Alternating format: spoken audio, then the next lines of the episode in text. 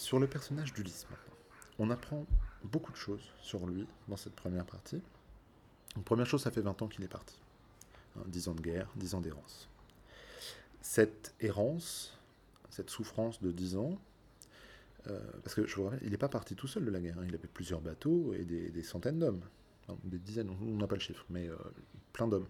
Il est tout seul, ils sont tous morts. Les bateaux ont tous été détruits. Tout ce qu'ils avaient ramené de Troie était perdu. Il n'a rien. Il a une tunique.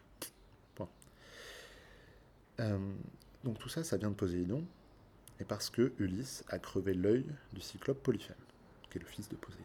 Donc ça, on sait déjà pourquoi. Euh, on sait qu'il est protégé par Athéna. Athéna, je vous rappelle, est la déesse de la guerre et de la sagesse. Ulysse est un guerrier, et c'est l'homme le plus rusé de tous les hommes, le plus intelligent. Donc forcément, il y a un lien entre lui et Athéna qui le protège. On sait, c'est dit à plusieurs reprises dans le premier chapitre, que euh, Ulysse, il respecte et il honore les dieux. Il leur fait plein de sacrifices tout le temps. C'est le plus respectueux de tous les hommes aussi.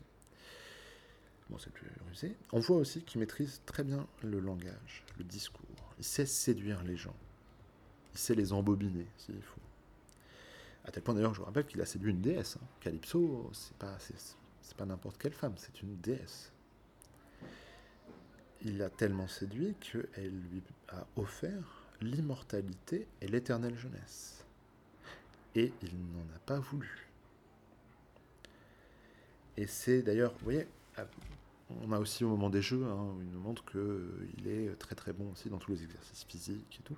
Donc on a l'impression de quelqu'un qui aurait quasiment aucun défaut. À part qu'il a crevé l'œil d'un cyclope, on ne sait pas trop ce qui s'est passé, on le saura plus tard.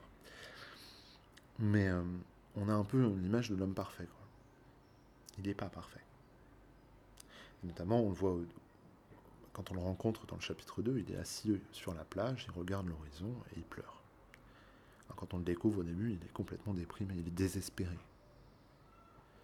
Euh, il souffre de ne pas, de ne pas pouvoir rentrer chez lui, de ne pas revoir sa femme, son fils, sa terre. La terre compte énormément, c'est son sol natal. Donc euh, tout n'est pas parfait, puisqu'il est donc très malheureux.